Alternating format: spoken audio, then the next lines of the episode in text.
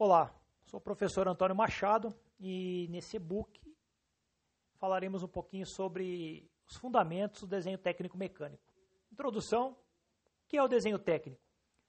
Na indústria, para a execução de uma determinada peça, as informações podem ser passadas de várias maneiras. A palavra dificilmente transmite a ideia da forma da peça.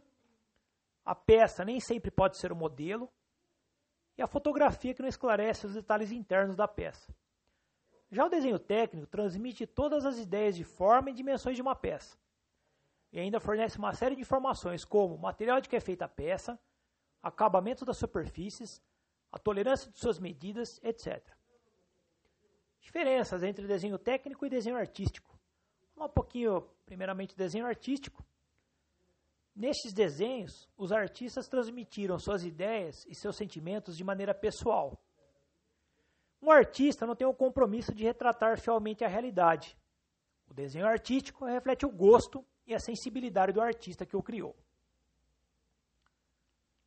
Desenho técnico é um tipo de representação gráfica utilizada por profissionais de uma mesma área, como por exemplo na mecânica, na marcenaria, na eletricidade. Portanto, o desenho técnico, ao contrário do artístico, deve transmitir com exatidão todas as características do objeto que representa. Para isso, o desenhista deve seguir regras estabelecidas previamente, chamadas de normas técnicas, onde todos os elementos do desenho técnico obedecem a normas técnicas, ou seja, são normalizados. Cada área ocupacional tem seu próprio desenho técnico, de acordo com normas específicas, como os desenhos de arquitetura, marcenaria e mecânico. Alguns exemplos. Esses desenhos as representações foram feitas por meio de traços, símbolos, números, indicações escritas, de acordo com normas técnicas. A principal entidade responsável pelo desenho técnico no Brasil é a ABNT, Associação Brasileira de Normas Técnicas. Como é elaborado um desenho técnico? A elaboração do desenho técnico, é, desenho técnico mecânico, envolve o trabalho de vários profissionais. O profissional que planeja a peça é engenheiro ou projetista. Portanto, o desenho técnico é elaborado em cinco etapas. Temos a ideia, esboço, desenho preliminar, desenho preliminar que pode sofrer alterações, desenho para execução. Geometria descritiva, a base do desenho técnico. O desenho técnico, tal como nós o entendemos hoje, foi desenvolvido graças ao matemático francês Gaspard Monge. Os métodos de representação gráfica que existiam até aquela época não possibilitavam transmitir a ideia dos objetos de forma completa, correta e precisa. Monge criou um método que permite representar com precisão os objetos que têm três dimensões: comprimento, largura e altura, em superfícies planas, como por exemplo uma folha de papel, tem apenas duas dimensões: comprimento e largura. Esse método, que passou a ser conhecido como método mongiano, é usado na geometria descritiva. E os principais é, métodos da geometria descritiva, no caso, né, constituem a base é, do desenho técnico. Então, os princípios do desenho técnico embasados na geometria descritiva. Figuras geométricas. Se olhar ao seu redor, você verá que os objetos têm forma, tamanho e outras características próprias. As figuras geométricas foram criadas a partir da observação das formas existentes na natureza e também dos objetos produzidos pelo homem. Todos os objetos, mesmo os mais complexos, podem ser associados a um conjunto de figuras geométricas. Você terá mais facilidade para ler e interpretar desenhos técnicos mecânicos se for capaz de relacionar objetos e peças da área da mecânica às figuras geométricas. Figuras geométricas elementares, nós temos aí o ponto, pressiona o lápis contra uma folha de papel, Observe a marca deixada pelo lápis. Ela representa um ponto. Olhe para o céu numa noite sem nuvens. Cada estrela pode estar associada a um ponto. Um ponto é a figura geométrica mais simples, não tem dimensão. Isto é, não tem comprimento, nem largura, nem altura. É caracterizada também como uma figura adimensional, sem dimensão. No desenho, o ponto é determinado pelo cruzamento de duas linhas. Para identificá-lo, usamos letras maiúsculas do alfabeto latino como mostram os exemplos aí.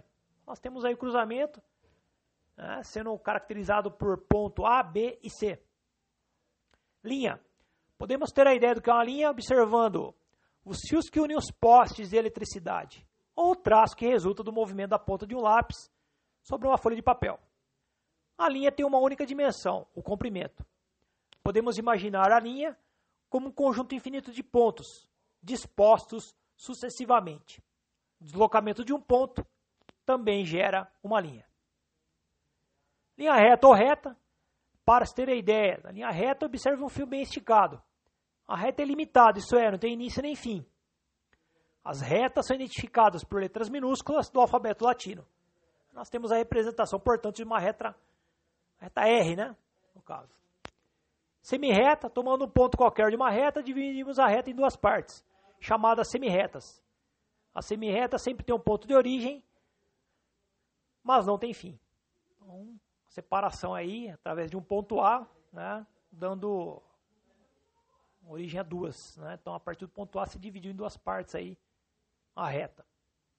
Segmento de reta, tomando dois pontos distintos sobre uma reta, obtemos um pedaço limitado de reta. A esse pedaço de reta limitado por dois pontos chamamos segmentos de reta. Os pontos que limitam o segmento de reta são chamados de extremidades. No exemplo será colocado, temos segmento de reta CD, que é representado da seguinte forma aí, através de uma reta T. C e D são as extremidades que definem o um pedaço limitado, portanto, segmento. Plano, podemos ter a ideia do que é um plano observando uma parede ou tampo de uma mesa. Podemos imaginar o plano como sendo formado por um conjunto de retas dispostas sucessivamente numa mesma direção ou como resultado do deslocamento de uma reta numa mesma direção.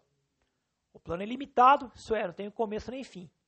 Apesar disso, no desenho, costuma-se representá-lo delimitado por linhas fechadas.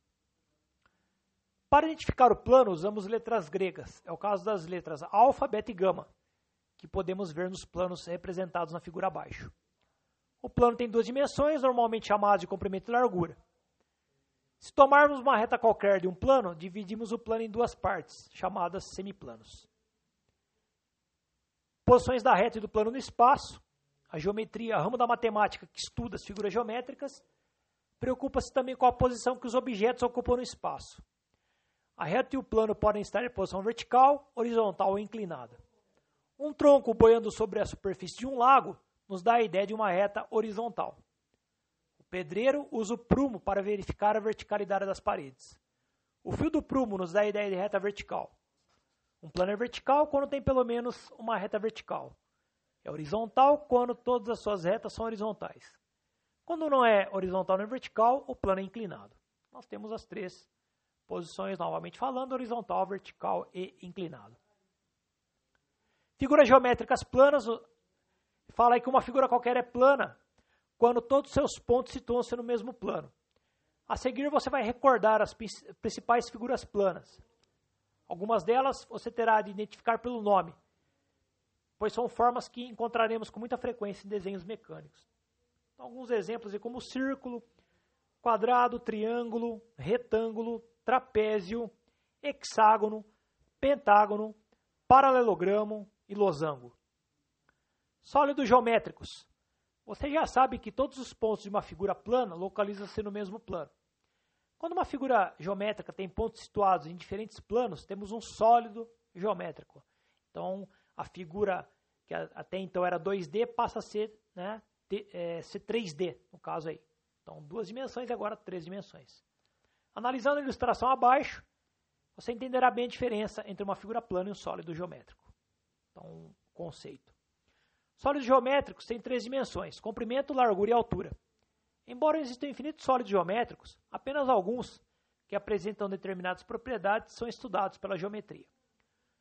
Sólidos geométricos são separados do resto do espaço por superfícies né, que os limitam. E essas superfícies podem ser planas ou curvas.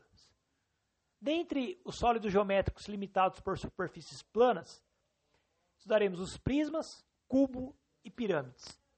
Dentre os sólidos geométricos limitados por superfícies curvas, estudaremos o cilindro, o cone e a esfera. São também chamados de sólidos geométricos.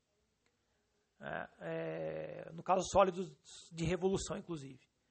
É muito importante que você conheça bem os principais sólidos geométricos, porque, por mais complicada que seja, a forma de uma peça sempre vai ser analisada. Com isso a gente finaliza esse e-book com os conceitos aqui, os fundamentos, né? Espero que tenham gostado. Muito obrigado e até a próxima.